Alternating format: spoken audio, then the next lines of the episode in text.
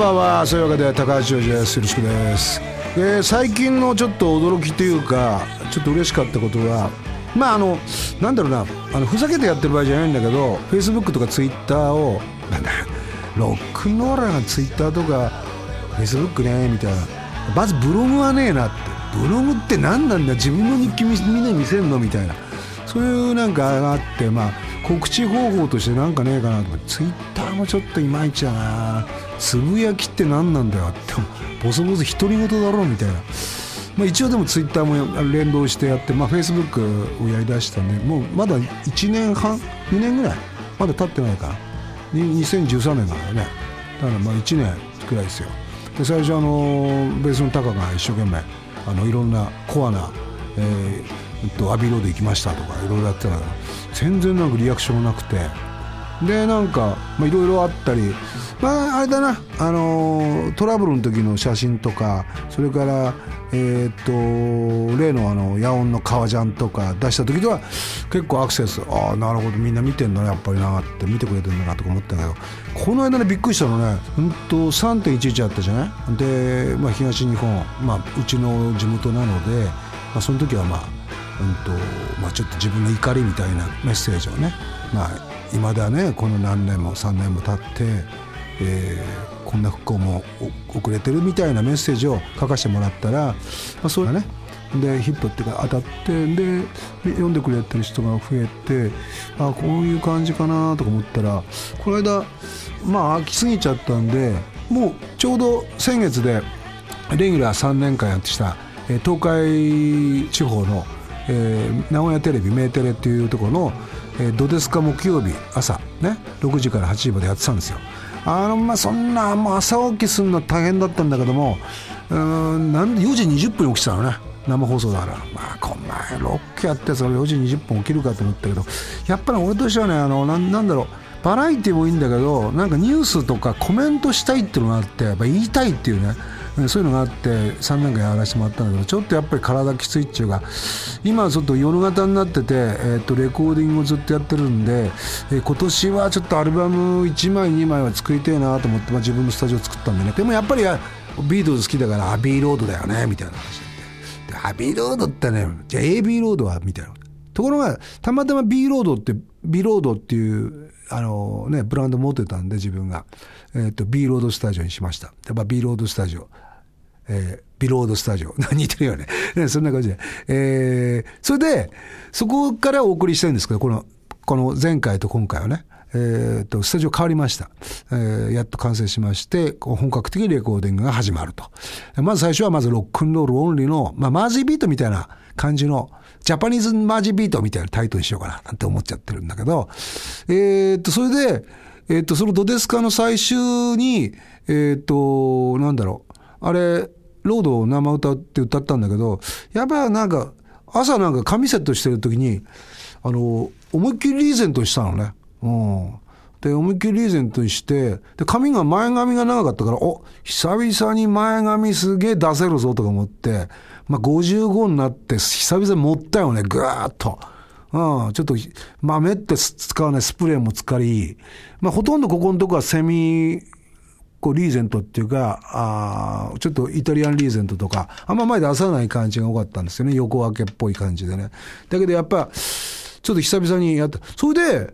リーゼントってさ、みたいな。で、スペル調べるためさ、ウィッキー見たらさ、みんなもパソコン見てほしいんだけど、リーゼントって横髪を後ろに行って、まあ、ダックテールみたいなことなんだね。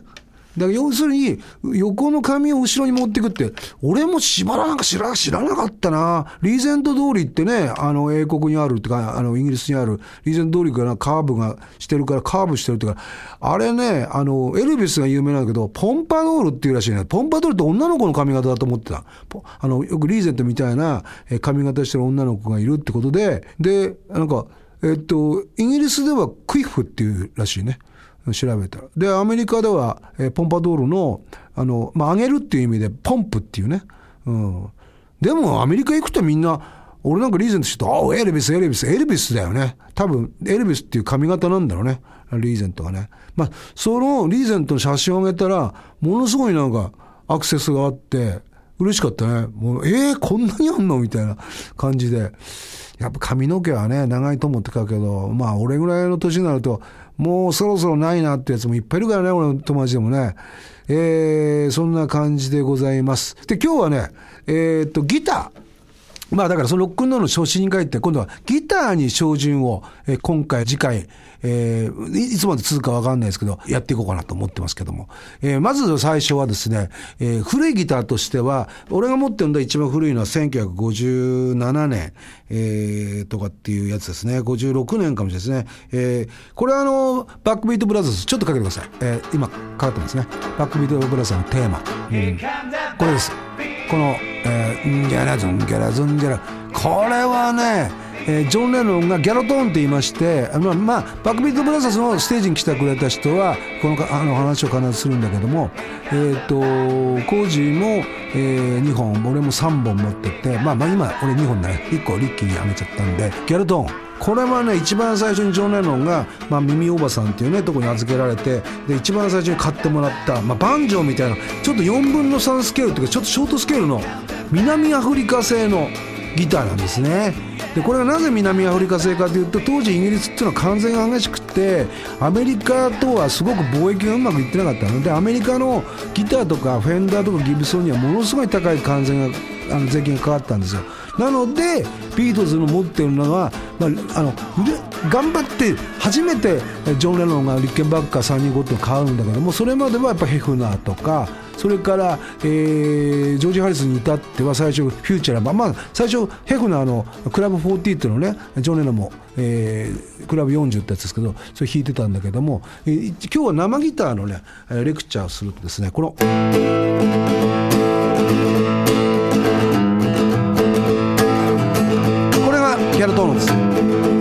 れで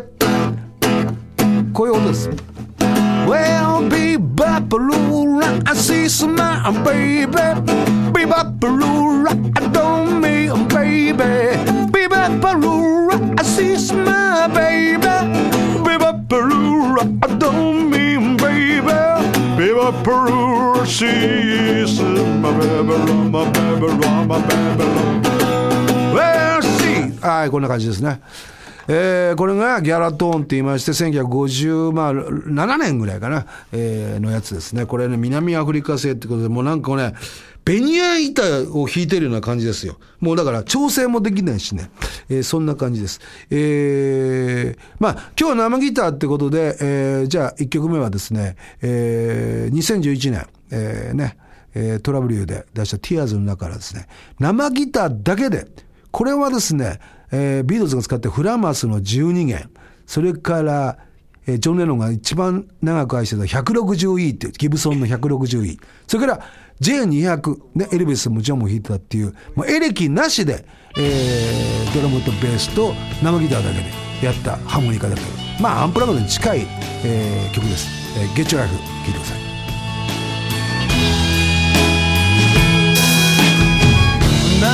誕生日にレコードを作ったやつが世界のロックロールスターになった。自分の耳をそぎそしてその自分の姿を。絵に残した天才がいた。White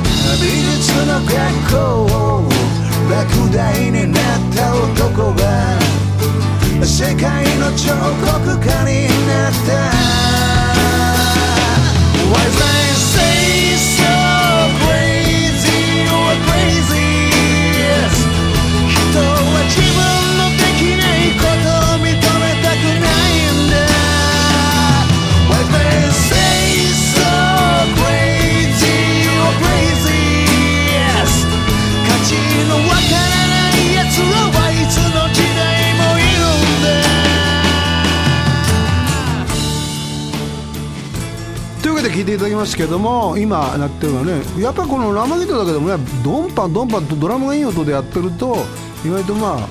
あいいんだなっていう。だからどっかねやっぱりこれフラマスの音が入るだけでなんだかアメリカっぽい感じもするのにアメリカっぽくないなんかこうなんだろうな12弦なんだけど、うん、あれですね。で今日はまあこのギャロトーンの後に出ますのはえゼニスのモデル17ってやつですね。えー、これピックギターっつってこれポール・マッカートニーが一番最初に持ってたいわゆるクオリーメンとかえー、いわゆる、えー、シルバービートルズの前にジョン・レノンと出会って初めて組んだバンドの時にいい音しますね。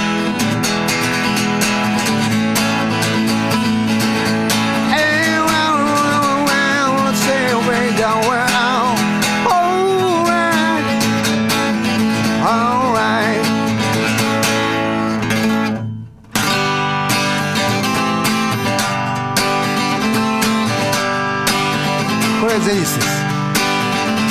これはまず持ってる人はま少ないと思いますよ。17は。ゼニス俺何本も買いましたもん。これに出会うまで。17ドンズバが出るまでね。えー、ドンとズバリと。いうとこで。これピックギターいい音しますね。これ。ゼニスの17でした。えー、っとですね生ギターの歴史、えー、今回はですね次はですねギブソンの J200 これはエルビスがもう本当にもう愛した。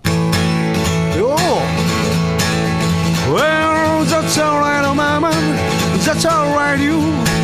That's alright, oh mama. Said, well, I sleep well, that's alright. That's alright.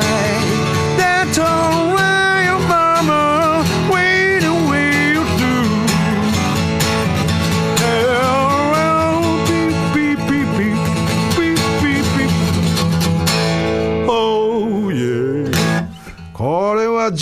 これもジョン・レノンとかも使ってましたね。結構やっぱりビッグな音が出るっていうかこう俺も結構これ好きで使ってるんですけど最近ピックアップつけてからねライブでやるんだけどちょっとやっぱピックアップの音じゃねえな。これあんまよくないなと思うんですけどね。さあそういうわけで生ギターっての意外とあれなんですよね。知られてない。今日はもう一本今週はエピフォンのテキさん。これはですねこう。これまた。この深みの。これはねポール・マッカートニーがこよなく愛してますね。はい。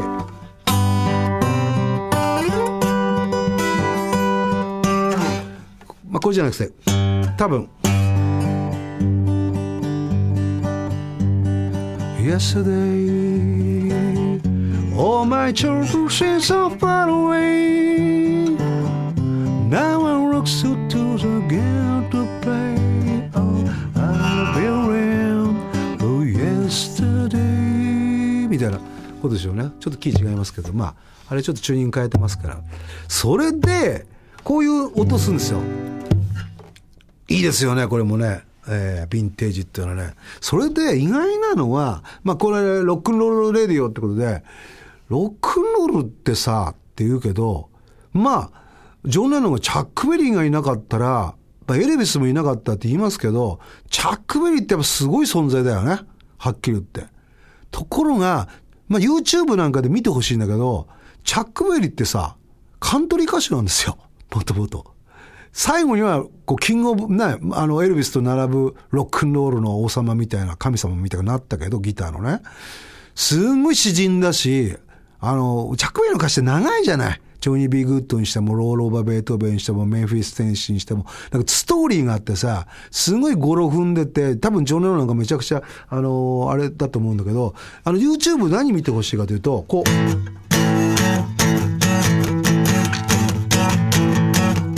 これリフだよね。Well, deep down is the Anna on you won't win. これね、生ギターでリフってるやついるんだよ。メンバーで。だから、エレキで埋もれるじゃん。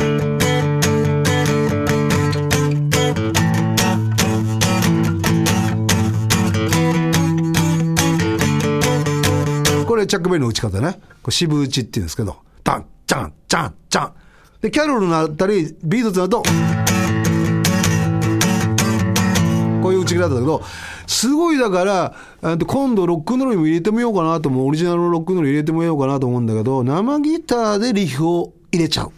うん。だから、ビートルズのね、ディーズ・ミス・リジーなんかもそうなんだけど、どうしても埋もれちゃうギターの、あの、同じフレーズを、この、例えば、やっぱ、ジョン・レノン弾いてるやつを、ポ多分ポール・マッカートニーが、あの、低音のピアノで入れたりしてるの、同じね。ベンベンベンベンベンベンベンベンって。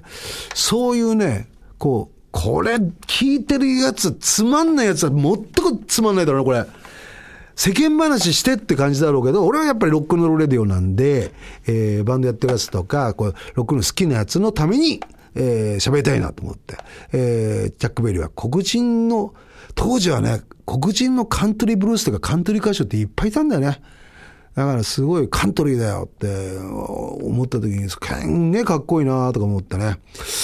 さあ、今日はそういうことで、これまあ何週間にわたってるな。いっぱいギター特集はだってもうスタジオにそこら中にもう、あの、紹介したいギターがいっぱいあるんで、えー、お送りしたいと思います。まあ第一週はそういうことで、えー、終わりました。ここでですね、お別れには何を書けようかなと思ったんですけど、まあちょっと話はガーッと戻るんだけど、俺が上京してすぐ、この話を多分この番組でもやったことはあると思うんだけども、あのね、ラジオをつけてたんだよね。で、その当時、世田谷の桜っていうとこね、えー、っと、共同の、えー、オクラランドの、あの、裏にアパートまあ、リッキーなんかとも一緒に住んでたことあるんだけど、その時に春ってやつ、こう、一つやつ、後輩のやつと二人で、ラジオパッとつけたら、あの、南こうせつさんの番組がやってて、今日は、あの、矢沢永吉さんに、あの、インタビュー、あの、インタビューっていうか、ゲストに来てもらってますみたいなこと。え、マジ？とかっつって。それで、ちっちゃい頃、横浜におばさんが二人いて、えー、ちょっと夏休みに出てきた小学校よ、小学校。全然記憶なくて、マリンタワーだけはすごいなっていうのがあって、で、その時に、えー、の、川崎の RS400 っていうのね、黒く塗ってさ、乗ってたんだ。それで、よし、今から行こうっつって、ええちゃんいるんじゃんって。で、あの、氷川丸かな？あの、つなげたんじゃん、山下公園にさ、あの、船でさ。そこで、そっからお送りしますから、今だってやばいよね。だってそこ行かれちゃうもんね。よく、あれ、生放送だったのそれ、行っててやってたのよ。そんで初めて大人になってから、うわ、山下公園行って、うわ、いい、何この、おしゃれな港みたいな。俺、仙台とか気仙沼とかさ、あの、石巻しか見たことないから。でも俺はあっちのなんか魚臭い感じが好きだったんだけど、なんかそれが、うわ、なんておしゃれなんだろうとか、なんかイルミネーションとかってさ、マリンタウンあるんですけども、だけど、それにすごいかっこいいそこで A ちゃんだよ、と、ちょっと遠くにね。近寄れないけどね。それでなんか、デルシャノンの悲しき街角、あの、A ちゃんのリクエストとかでやってんだけど、俺はその時から、うわ、横浜やっぱいいなーって、その時はまだ成り上がりとか出てなくて、まあ、暴力青春ってね、本でね、横浜から、あの、A ちゃんがスタートしたっつって、憧れるなーだね。やっぱり A ちゃんに憧れて上京したわけだからね、こっちもね。いやーと思って、そんで、トラブルで唯一朝まで踊ろうっていうシングルの中の B 面に、生ギターで作った曲があるんですよ。で今日はそれを本当横浜がかっこいいなと思って、えー、もうその思いを横浜に恋して作った曲かな。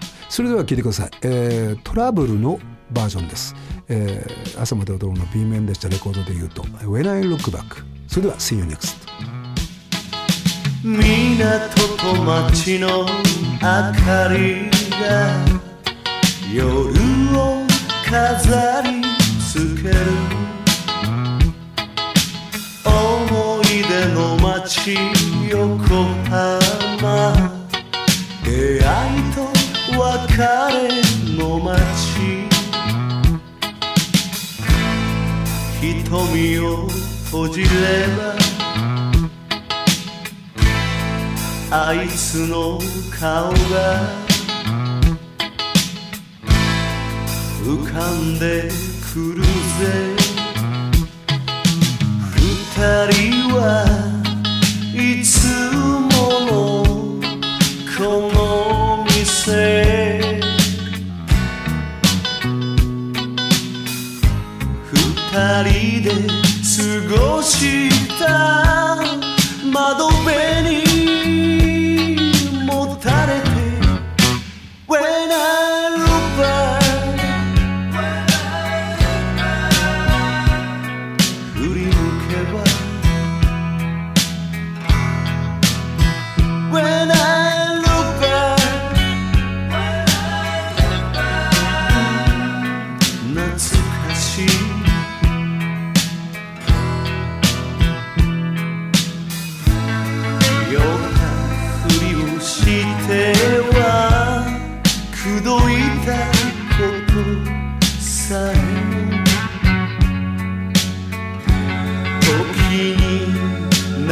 さ